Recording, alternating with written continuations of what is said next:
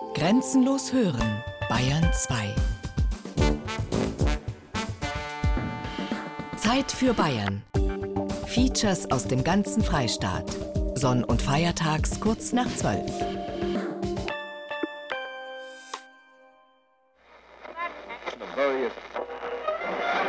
Achtung, Achtung!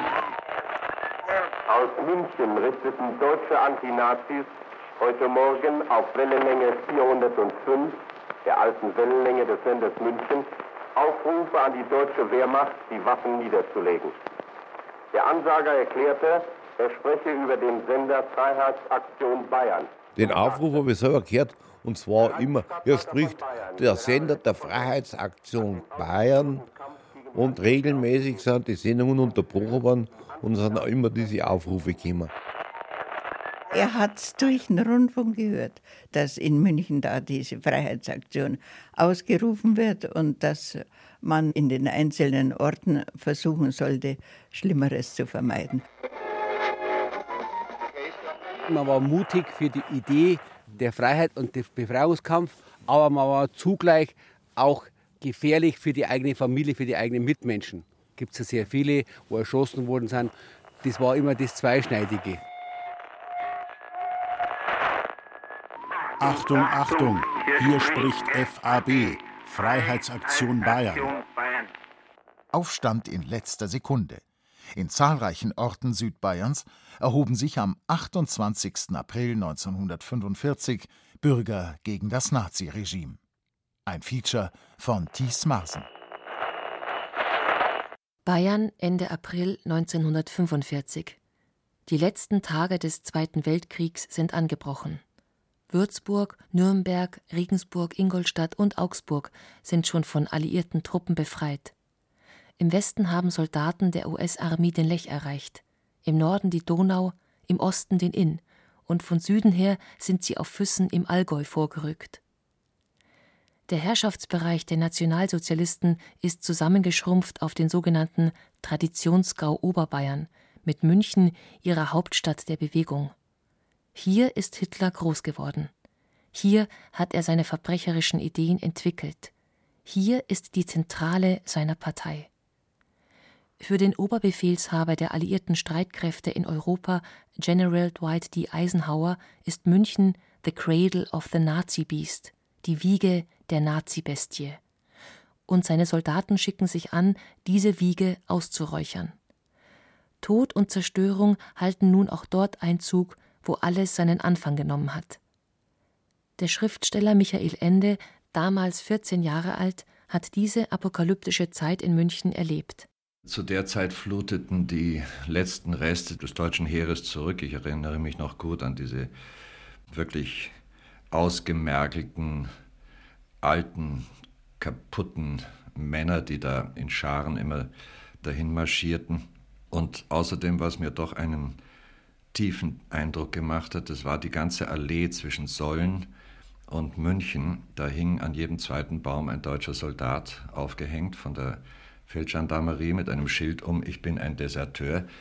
Das waren die letzten Wochen des Krieges, in denen eben wirklich eine Welt unterging. Es war wirklich ein echtes Inferno, es war ein totaler Weltuntergang.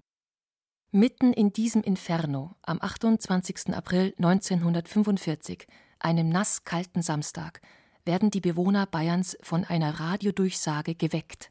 Auf Deutsch, Russisch, Englisch und Französisch verkünden Sprecher das Ende der Nazi-Herrschaft und fordern die Hörer zum Aufstand auf.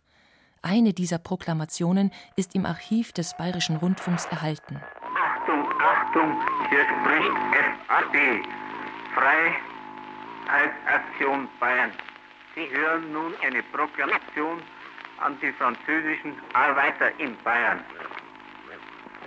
Allô, allô, attention, attention, écoutez, écoutez, ici parle l'Action de Libération en Bavière. Hier spricht die Freiheitsaktion Bayern. Wir rufen die französischen Arbeiter und alle Franzosen in Bayern auf.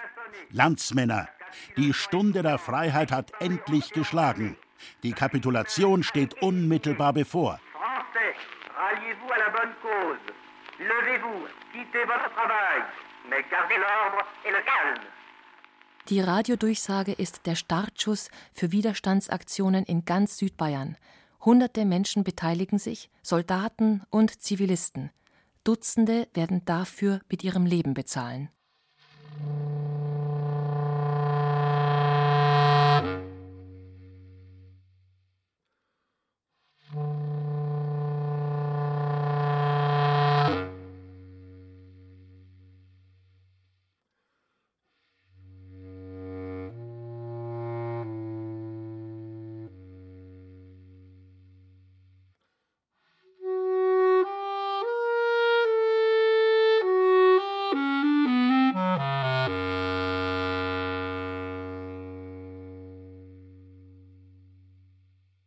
Planungen für die Freiheitsaktion Bayern, diesen Aufstand in letzter Sekunde, haben bereits lange vor Kriegsende begonnen, nach dem gescheiterten Bombenattentat auf Adolf Hitler am 20. Juli 1944.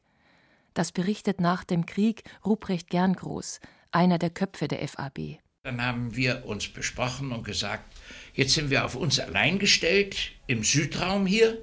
Wir müssen eine quasi lokale Lösung finden die bayerische Lösung. Wir machen in München einen eigenen Aufstand. Ruprecht Gerngroß ist damals Hauptmann der Dolmetscherkompanie, die in der Münchner Saarkaserne stationiert ist. Soldaten dieser Kompanie bilden den Kern der Freiheitsaktion, sagt die Historikerin Veronika Diem, die ihre Doktorarbeit über die FAB geschrieben hat. Die Freiheitsaktion Bayern war, würde ich sagen, ein Netzwerk, das sich relativ spontan entwickelt hat, sind viele Leute aus dem Dolmetscherwesen, was ja durchaus nachvollziehbar ist. Wenn ich Dolmetscher bin, habe ich mindestens eine Fremdsprache gelernt. Das heißt, ich bin mit einer anderen Kultur in Verbindung gekommen.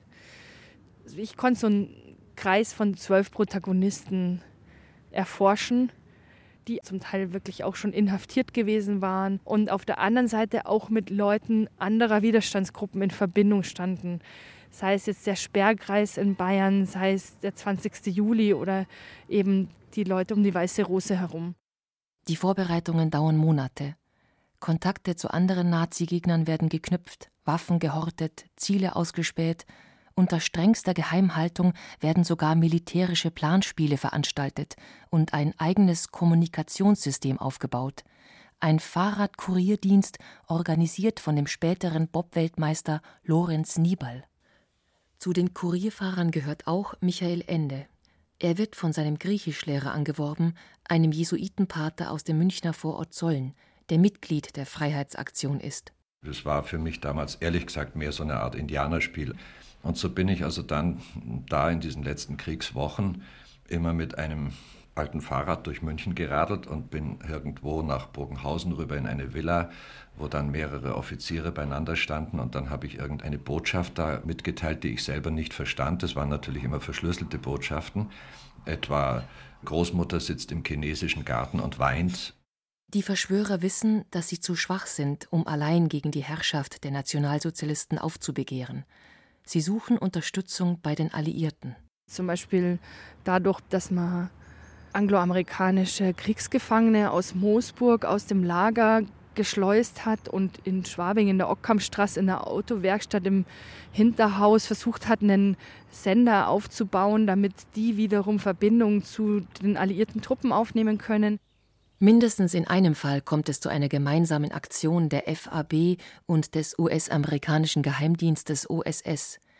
Das Office of Strategic Services unterhält damals ein Büro in Bern in der Schweiz unter Alan Dulles, dem späteren legendären Chef der CIA.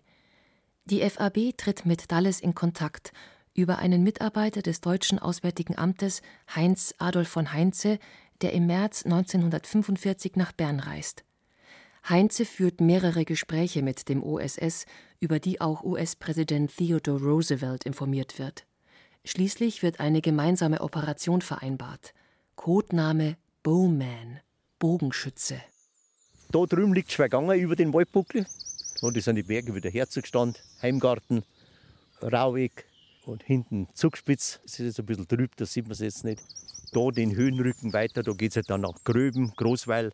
Aber das ist schon wieder eine halbe Stunde zu Fuß weiter, wo der nächste Nachbar ist.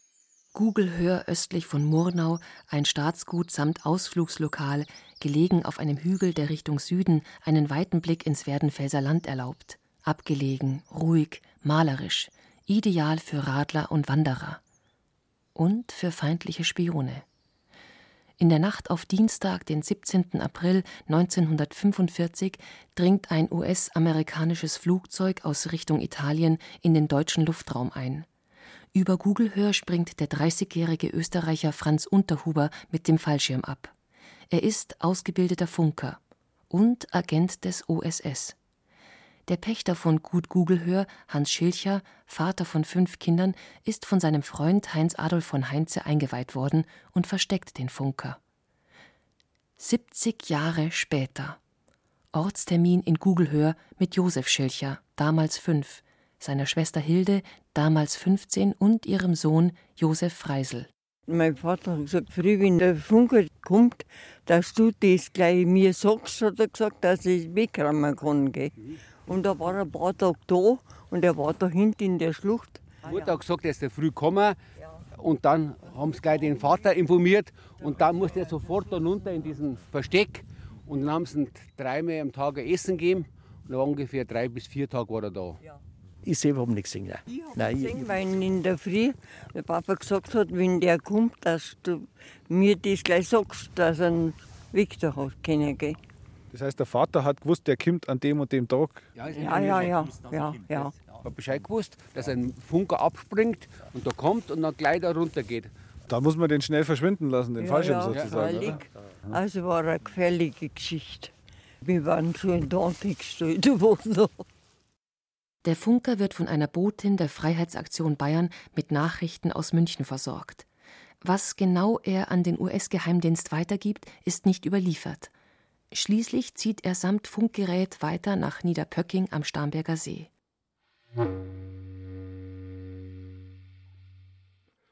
Ein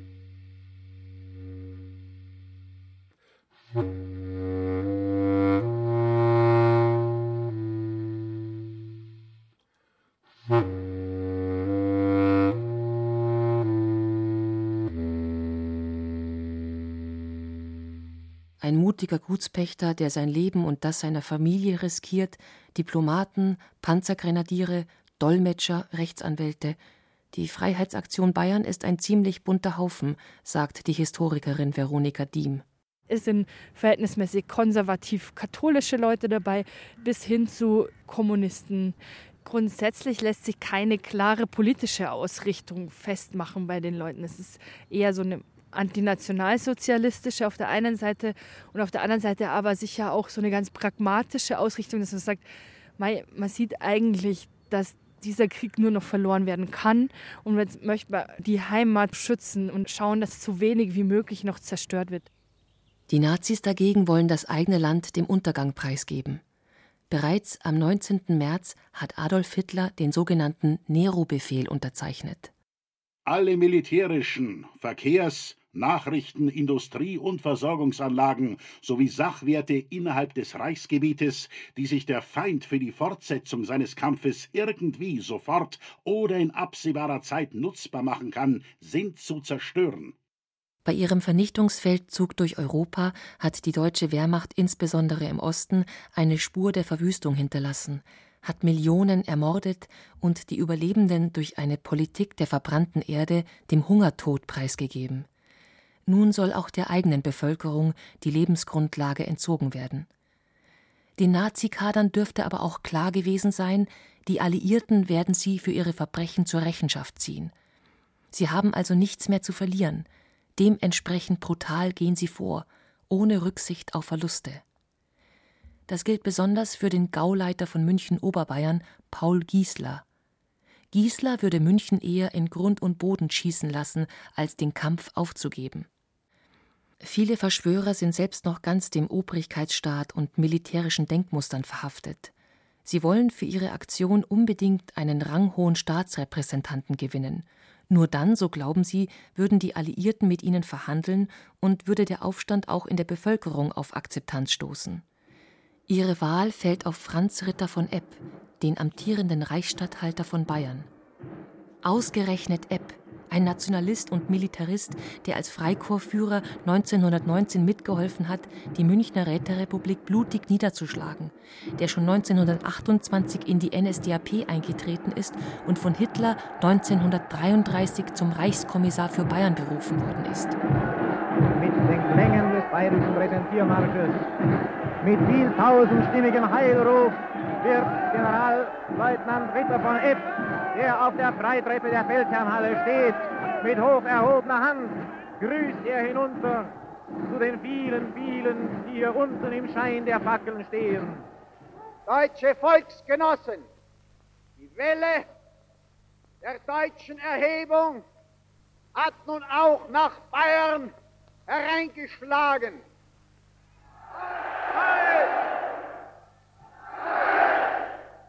Im Laufe der Jahre ist Epp vom Regime allerdings weitgehend kaltgestellt worden. Die eigentliche Macht in Bayern haben die Gauleiter, von denen sich Epp immer mehr distanziert. Doch die USA trauen ihm nicht über den Weg. Als der US-Geheimdienst in der Schweiz von den Aufstandsplänen der FAB erfährt und von der Rolle, die Epp dabei spielen soll, telegrafiert man nach Washington, ob mit so einem Schurken überhaupt verhandelt werden könne. Die Verschwörer dagegen setzen ihre ganze Hoffnung auf Epp, in dessen Stab einige aus dem engsten Kreis der Freiheitsaktion arbeiten, allen voran Epps Adjutant Günter Caracciola Delbrück, im Zivilberuf Verleger in Gauting im Würmtal. Er ist sicher, dass er Epp für die FAB gewinnen kann. Er wird sein Vertrauen in den Reichsstatthalter am Ende mit seinem Leben bezahlen.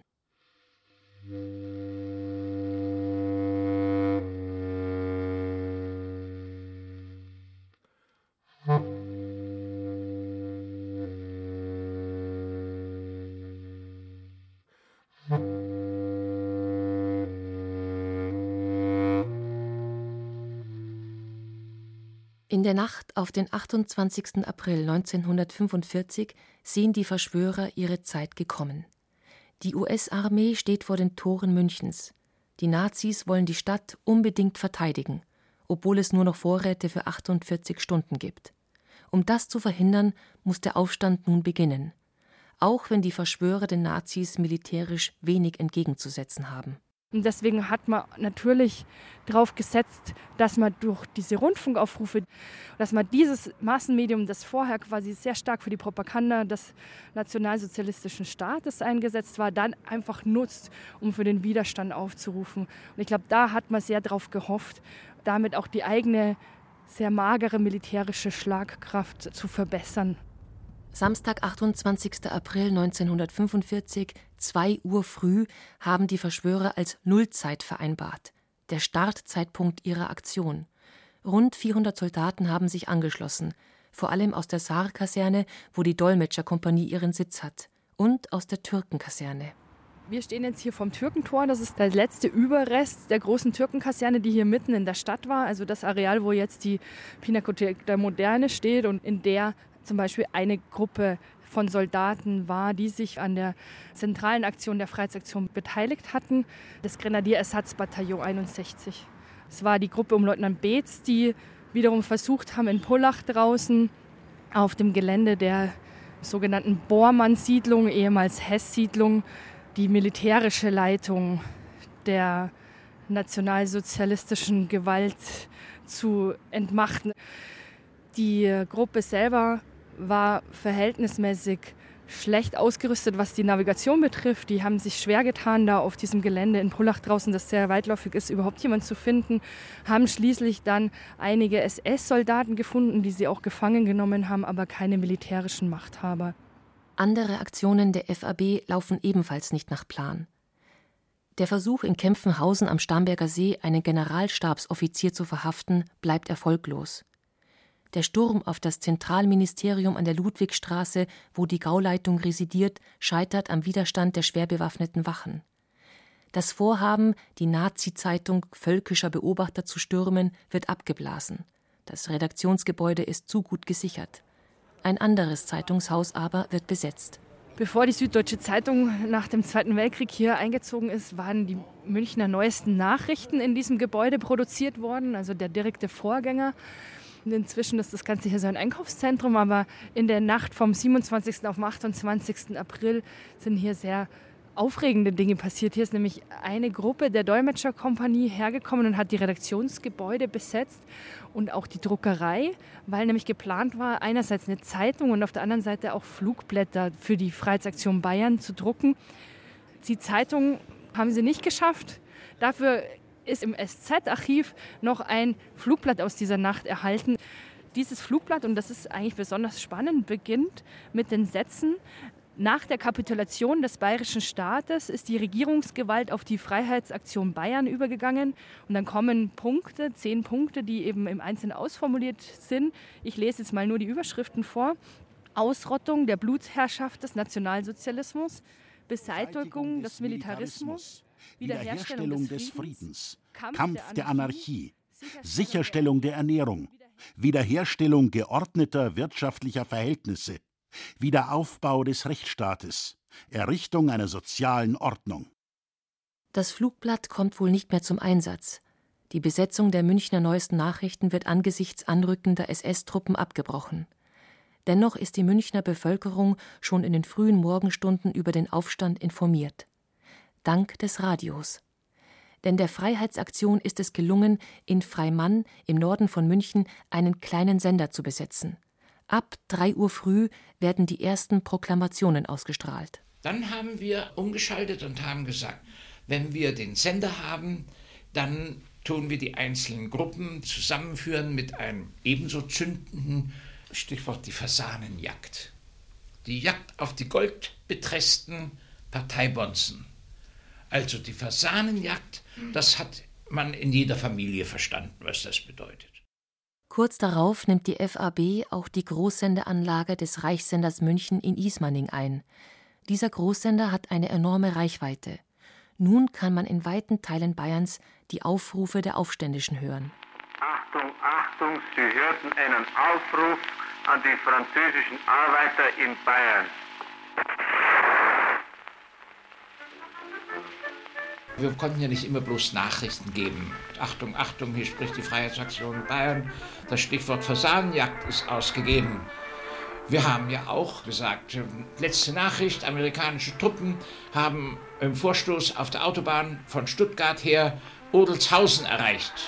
Das Türmchen am Schloss brennt. So konnten wir aktuelle Nachrichten bringen. Wir wollten aber auch so ein bisschen untermischen, ein bisschen Musik und da lagen Platten herum ohne Aufschrift. Hernach stellt sich raus, es war Preußens Gloria. Die Freiheitsaktion Bayern spielte Preußens Gloria.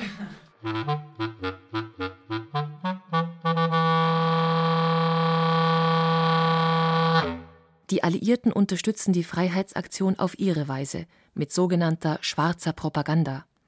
Insbesondere die Briten haben schon länger diverse Sender installiert, die angeblich von deutschen Widerstandskämpfern betrieben werden, um die Bevölkerung in Nazi-Deutschland zu informieren und bisweilen auch zu desinformieren. Eine dieser Sendungen vom 28. April 1945 ist im Bayerischen Rundfunk archiviert. Oberst Fuhrmann, der Nachricht vom Wehrkreis 7, hat Sonnabend früh über den Münchner Sender das Kennwort Fasanenjacht durchgegeben. Na, und was das heißt, hat jeder gleich gewusst. Die Goldfasanen, die sitzen ja jetzt schön alle beisammen in Bayern, die bayerischen und die aus den anderen Gauen getürmt sind. Und da wird seit Sonnabend 5 Uhr morgens losgeknallt. Jeder Schuss ein Goldfasan. Den Berliner Reichstagabgeordneten SS-Brigadeführer Rudolf Weiß, den haben sie in seiner Ausweichvilla in Ruhpolding umgelegt. Und so geht das jetzt den ganzen Tag und die ganze Nacht und vielleicht noch ein paar Tage und Nächte. Und dann werden die Goldfasanen ja so ziemlich alle ausgestorben sein. Und in Deutschland kann wieder Ruhe und Ordnung eintreten. Was der unbekannte Sprecher da verbreitet, sind bewusste Falschmeldungen. Es gibt keinen Oberst Fuhrmann.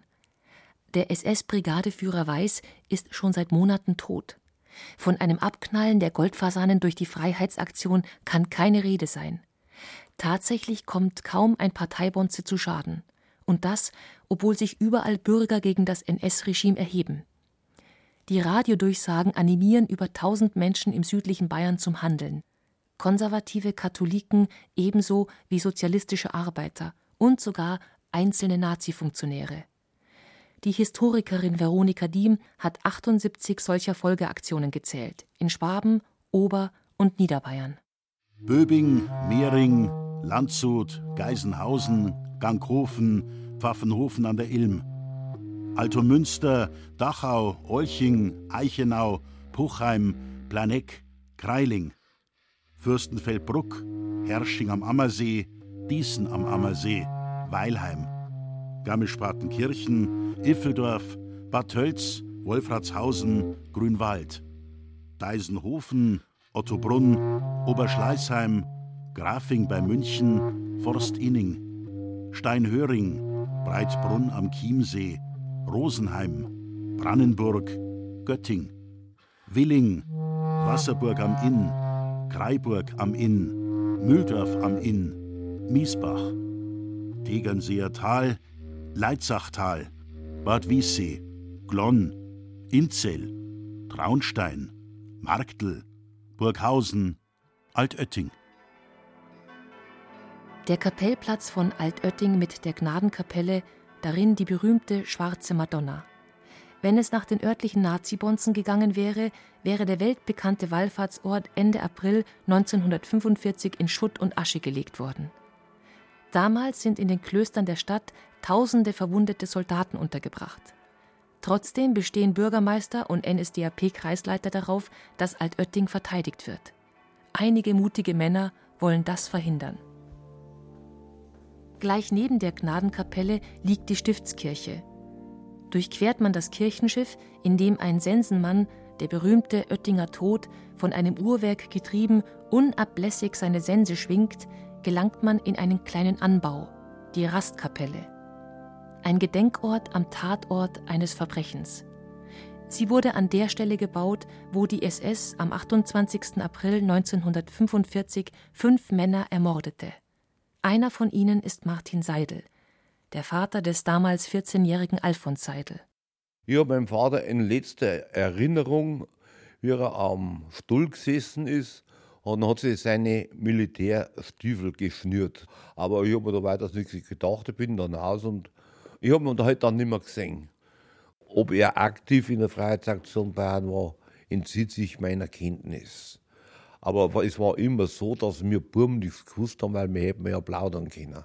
Der damalige Altöttinger Landrat Josef Kehrer soll Kontakte zur Freiheitsaktion Bayern gehabt haben und schon am Vortag des Aufstands informiert worden sein. Sicher ist, als dann am Morgen das Stichwort Fasanenjagd im Radio ertönt, fordert er die örtlichen Gendarmen auf, hochrangige Nazis in Schutzhaft zu nehmen, unter anderem Bürgermeister Karl Lex. Doch Lex hat den Aufruf ebenfalls im Radio gehört und erschießt sich beim Eintreffen der Polizei. Andere Nazi-Funktionäre aber werden eingesperrt. Die haben dann die Nazi-Größen, also wie ein Ortsgruppenleiter, die haben es verhaftet und haben es im Landratshof, im Feuerwehrhaus, das heute noch so steht wie damals, haben sie es eingesperrt. Da war so ein Guckel, da haben sie rausgeschaut. Und mein Vater war geschäftsführender Beamter von der Stadt Altötting und da ist er zum Landrat rüber und da wollte er sich Auskünfte holen, was eigentlich los ist. Und da haben sie gesehen, wie er aus und eingegangen ist. Und durch das ist er auch auf die schwarze Liste gekommen. Das hat ihm praktisch schlimm gekostet. Auch der Lagerhausverwalter und Feuerwehrkommandant von Altötting, Hans Riel, eilt zum Landratsamt und wird dabei von den verhafteten Nazis durchs Zellenfenster beobachtet. Seine Tochter Hildegard Leonhardt erinnert sich 70 Jahre später. Er hat durch den Rundfunk gehört, dass in München da diese Freiheitsaktion ausgerufen wird und dass man in den einzelnen Orten versuchen sollte, Schlimmeres zu vermeiden. Und das große Anliegen war ihm immer zu verhindern, dass Altötting verteidigt wird. Also er wollte, dass diese vielen Tausenden von Verwundeten da nicht gefährdet sind. Um Altötting vor der Zerstörung zu retten, will Landrat Kehrer die Stadt kampflos übergeben. Im Landratsamt werden schon die Hitlerbilder abgehängt und der Hoheitsadler mit dem Hakenkreuz an der Wand des Polizeireviers übermalt. Doch plötzlich bleiben die Radiodurchsagen der Freiheitsaktion Bayern aus. Den Aufruf habe ich selber gehört und zwar immer, er spricht der Sender der Freiheitsaktion Bayern und auf einmal Ruhe. hat man nichts mehr gehört. Da haben die scheinbar den Sender wieder zurückerobert und da ist dann das Ganze kippt. Tatsächlich ist der Aufstand im fernen München inzwischen gescheitert. Reichsstatthalter Epp hat sich der Freiheitsaktion Bayern verweigert. Gauleiter Giesler ist weiterhin an der Macht. SS-Truppen sind auf dem Vormarsch. Um 11 Uhr vormittags, nur neun Stunden nach Beginn der Aktion, müssen die Aufständischen die Großsendeanlage in Ismaning bei München aufgeben und setzen sich ab. Die Freiheitsaktion Bayern verstummt.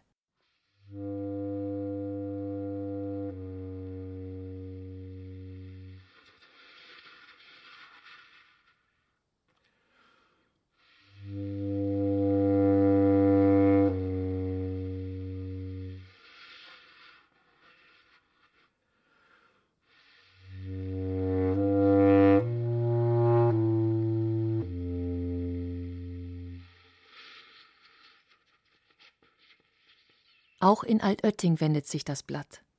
Die Nazis rüsten zum Gegenangriff. Allen voran der NSDAP-Kreisleiter Fritz Schwägerl, der in Mühldorf residiert und sich nun mit rund 100 SS-Männern auf den Weg nach Altötting macht. Im benachbarten Neuötting hat unterdessen der Lehrer Anton Lorenz, ein fanatischer Nazi, die Offiziere im örtlichen Lazarett alarmiert. Der Oberstleutnant Karl Kähne macht sich auf nach Altötting und stürmt ins Dienstzimmer des Landrats. Sekunden später fällt ein Schuss.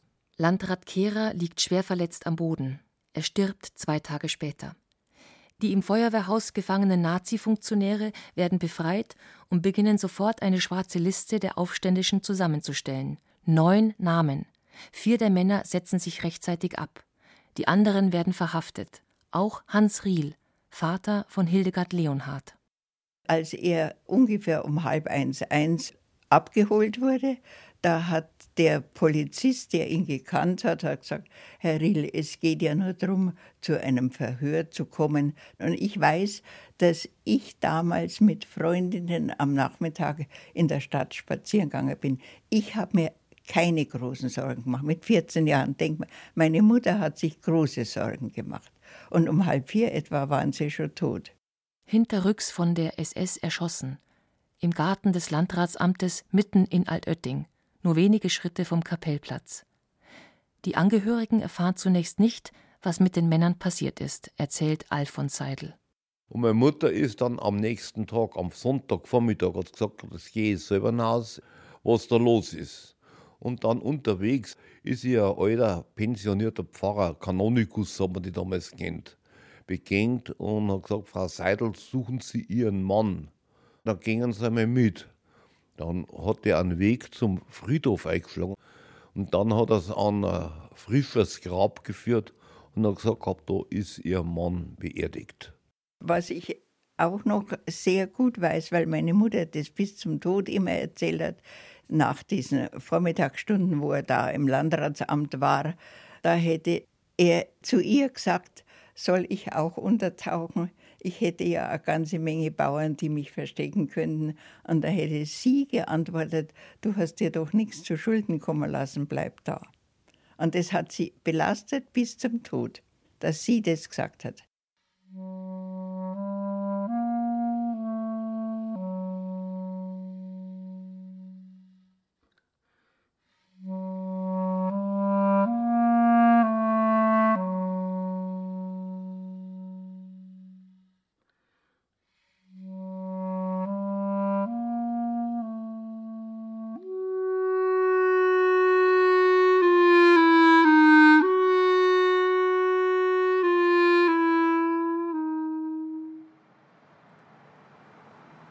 Burghausen, das Werk von Wackerchemie, keine 15 Kilometer von Altötting entfernt.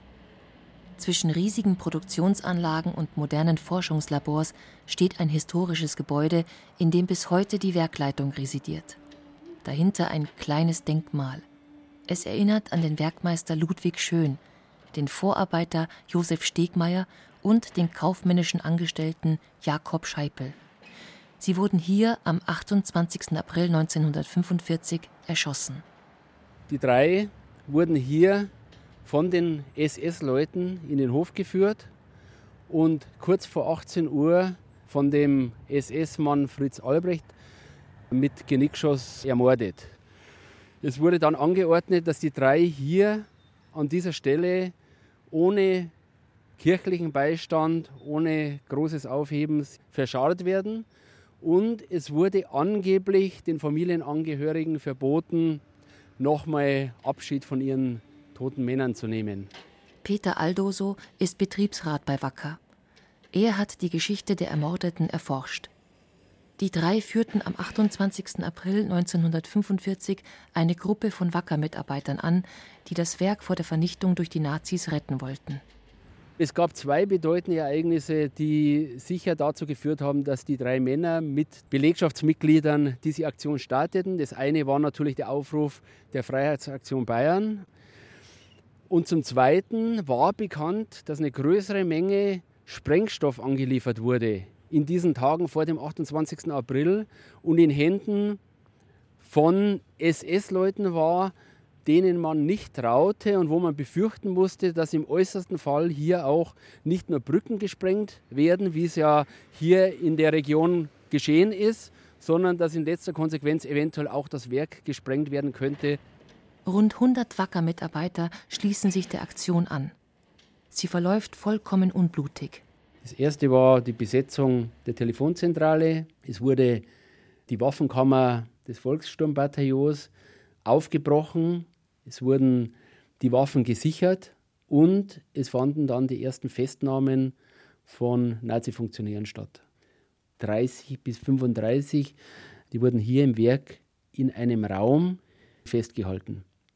Und dann kam es zu Verhandlungen im Laufe des Vormittags zwischen der Werkleitung und den Aufständischen. Im Rahmen der Verhandlungen sickerte dann langsam durch, dass die Widerstandsbewegung der Freiheitsaktion Bayern gescheitert ist. Man hörte dann wieder den Gauleiter Giesler im Radio. Es wurde dann vereinbart, dass die gefangen genommenen Nazi-Funktionäre wieder freigelassen werden unter Aufsicht der Stadtkommandatur gestellt werden. Und es wurde im Gegenzug das Ehrenwort ausgesprochen, dass niemanden was zustoßen würde, weder innerhalb der Belegschaft noch von denjenigen, die diese Aktion hier geleitet haben. Im Vertrauen auf dieses Ehrenwort legen die Aufständischen die Waffen nieder. Doch ihr Vertrauen wird bitter enttäuscht. NSDAP-Kreisleiter Schwägerl wird benachrichtigt und schickt SS-Männer Richtung Burghausen. Die SS nimmt sofort die drei Anführer der Aktion fest. Es folgt ein kurzer Prozess, der nicht einmal den geringen juristischen Ansprüchen eines Standgerichts genügt. Vor den Augen der Werkleitung, die auch nicht verhindert, dass Schön, Stegmeier und Scheipel schließlich auf dem Werksgelände ermordet werden. Sicher spielte eine ganz gewichtige Rolle der damalige Werkleiter Josef Rambausek, der durch und durch Nationalsozialist war. Es gibt dann noch den Dr. Gruber, der damals Chefchemiker im Werk war. Dr. Gruber hat noch in den 60er Jahren diese Aktion so dargestellt, dass die drei Männer eigentlich ohne Not das Ganze in eine besondere Gefahr gebracht hätten. Dass eigentlich damals die Werkleitung diejenige war, die das Ganze in geordnete Bahnen gebracht hat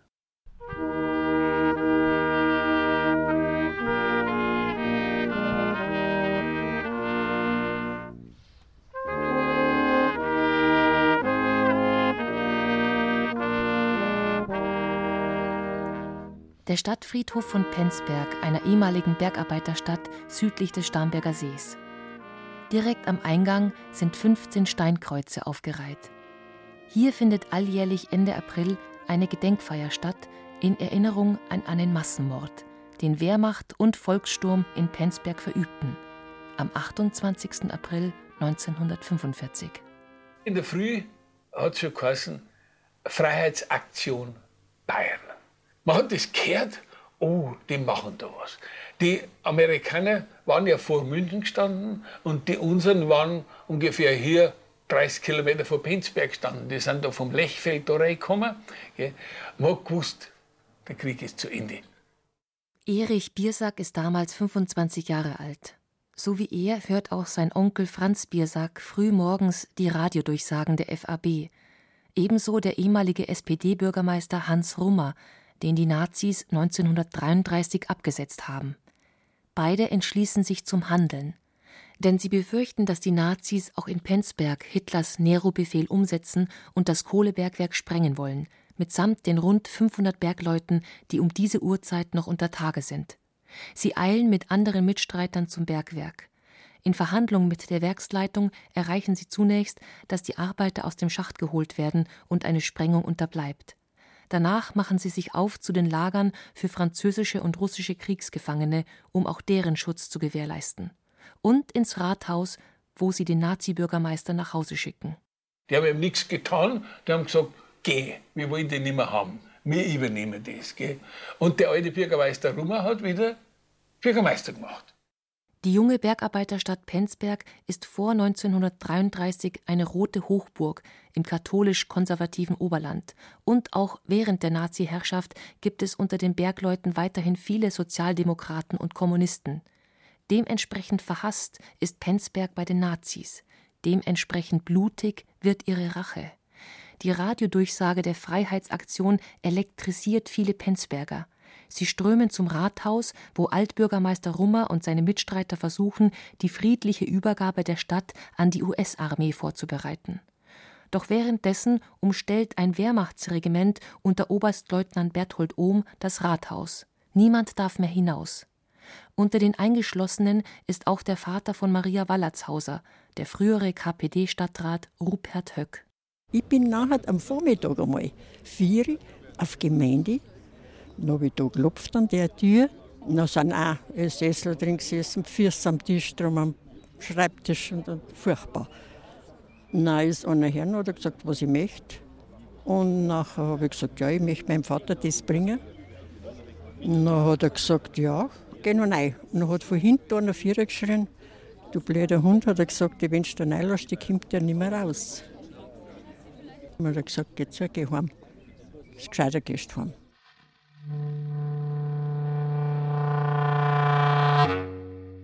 Unterdessen ist Oberstleutnant Ohm unterwegs nach München, um sich Instruktionen von Gauleiter Giesler zu holen. Der erteilt ihm die Vollmacht, Todesurteile zu verhängen.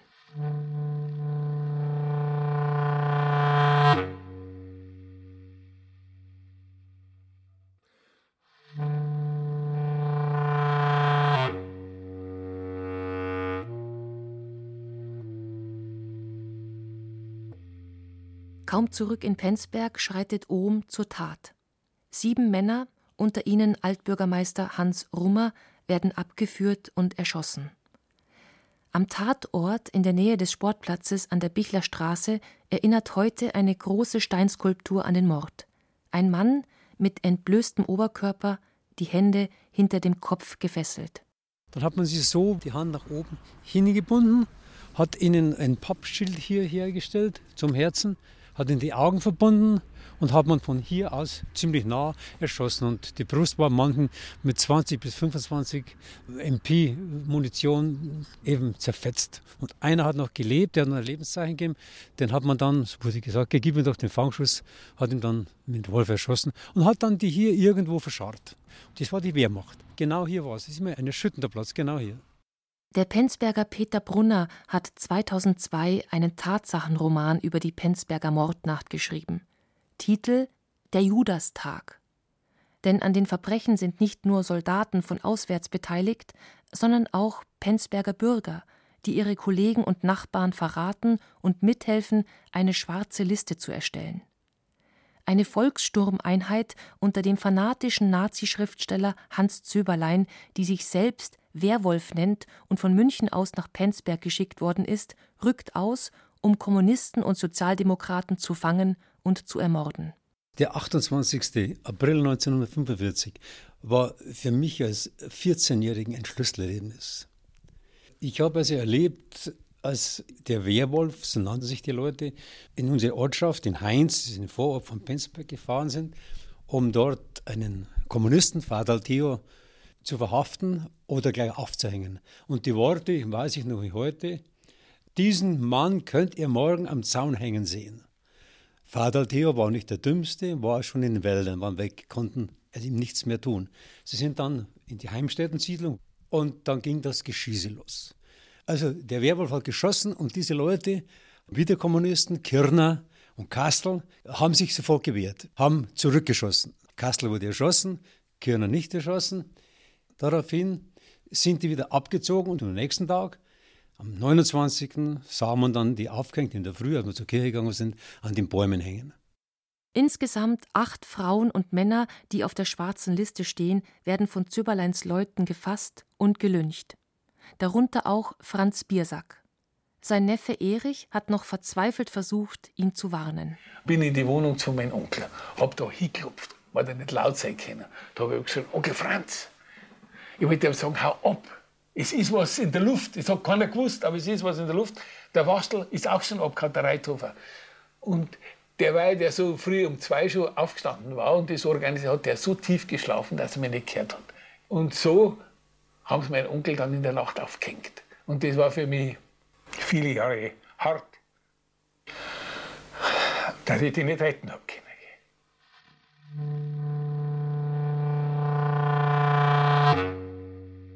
Und da haben sie ja zwei Frauen aufgehängt. Eine war hochschwanger und mein Onkel haben sie an dem Haus, an dem Balkon hingehängt vom Reithofer, der wo da drin gewohnt hat. Gell? Und die haben dann immer, dass niemand gehört hat, hat man nachher erfahren, haben sie die Motoren vor die Auto laufen lassen. Hat man keinen Schrei und nichts gehört. Gell? Und einer ist ja durchgekommen, auf den haben sie noch geschossen, wie er gehängt ist, und haben den Strieg durchgeschossen. Und da ist er runtergefallen und dann haben sie ihn getroffen gell? und so hat der überlebt. Der Blutrausch der Nazis gegen die Aktivisten der Freiheitsaktion fordert nirgends so viele Opfer wie in Penzberg.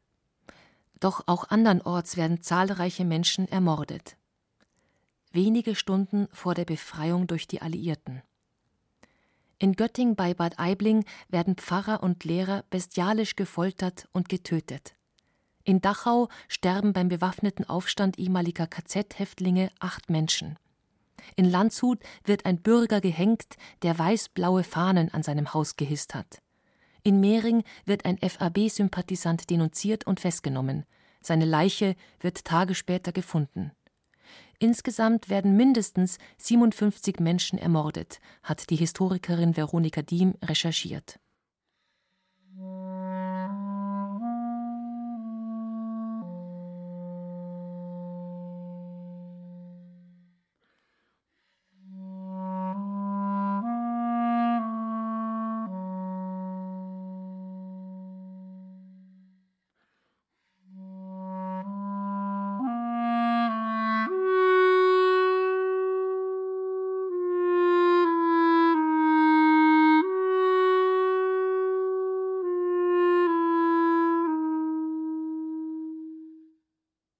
Das letzte blutige Kapitel des gescheiterten Aufstandsversuchs der Freiheitsaktion Bayern wird in der Münchner Ludwigstraße geschrieben, in dem Gebäude, in dem heute das Landwirtschaftsministerium residiert, damals das Zentralministerium samt der Gauleitung. Vom Schmuckhof des heutigen Landwirtschaftsministeriums kann man durch ein Gittertor in den Wirtschaftshof rüberschauen, wo man dann auch die Tiefgarageneinfahrt sieht, in der die Leute dann im Zentralministerium gefangen genommen waren, zum Teil erschossen worden sind.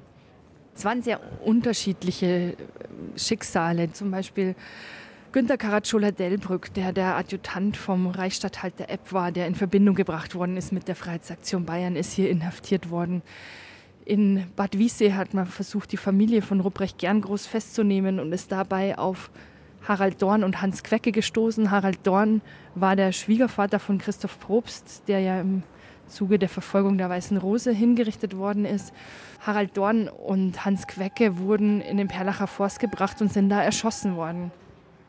Es ist die Nacht der langen Messer in Bayern. Nicht nur Aktivisten der FAB sind jetzt im Visier der Nazis, sondern praktisch jeder, der in Verdacht steht, ein Regimegegner zu sein. So auch die Tochter von Harald Dorn, Hertha Siebler-Probst, Witwe des hingerichteten Widerstandskämpfers Christoph Probst. Sie entkommt mit ihren drei kleinen Kindern nur knapp den Nazischergen. Sie flieht von Bad Wiessee aus in die Berge des Tegernseer Tals. Wir sind drauf auf die Alm und mein Bruder ist unten geblieben am Haus.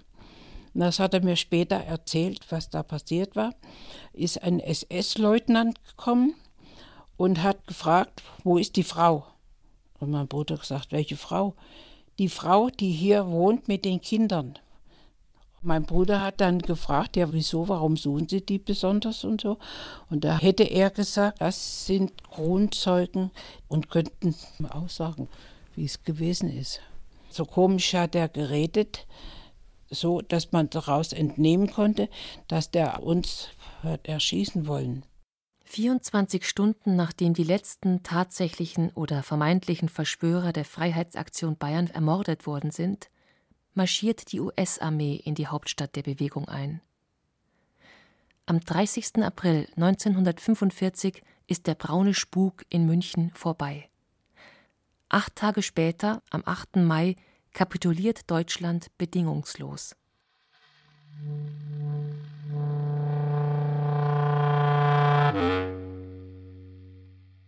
Viele der Nazitäter stehlen sich aus der Verantwortung. Manche tauchen unter.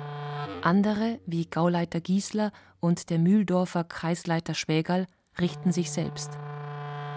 Einige werden schließlich doch noch vor Gericht gestellt. Doch die Urteile der bundesdeutschen Nachkriegsjustiz, die durchsetzt ist von einstigen Nazirichtern, sind oft skandalös. Die Mörder werden freigesprochen oder kommen mit geringen Strafen davon.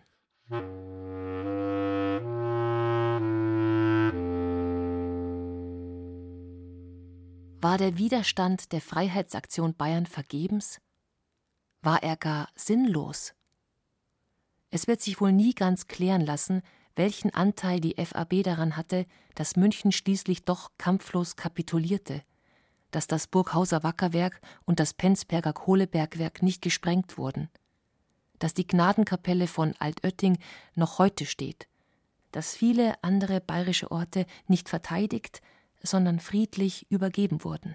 Im Großen und Ganzen finde ich Erfolg immer auch ein bisschen der falsche Maßstab. Man muss es, glaube ich, schon auch von der Seite her sehen, dass man sagt, okay, da waren viele, viele Leute, die viel, viel riskiert haben und das getan haben, um einfach ihren eigenen Bereich zu schützen.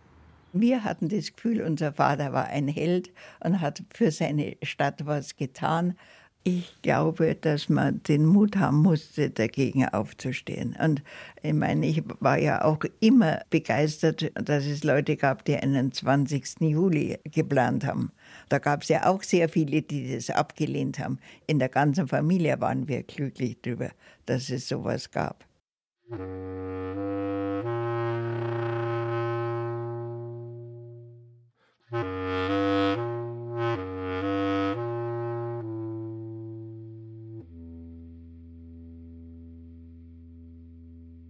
Achtung, Achtung, hier spricht FAB, Freiheitsaktion Bayern. Aufstand in letzter Sekunde. In zahlreichen Orten Südbayerns erhoben sich am 28. April 1945 Bürger gegen das Naziregime. Ein Feature von Thies Marsen. Es sprachen Anna Riedel und Christian Jungwirth, Musikgestaltung Andreas Estner, Ton und Technik Christiane Gerhäuser-Kamp, Redaktion Erna Raps. Sie hörten eine Sendung aus der Reihe Zeit für Bayern.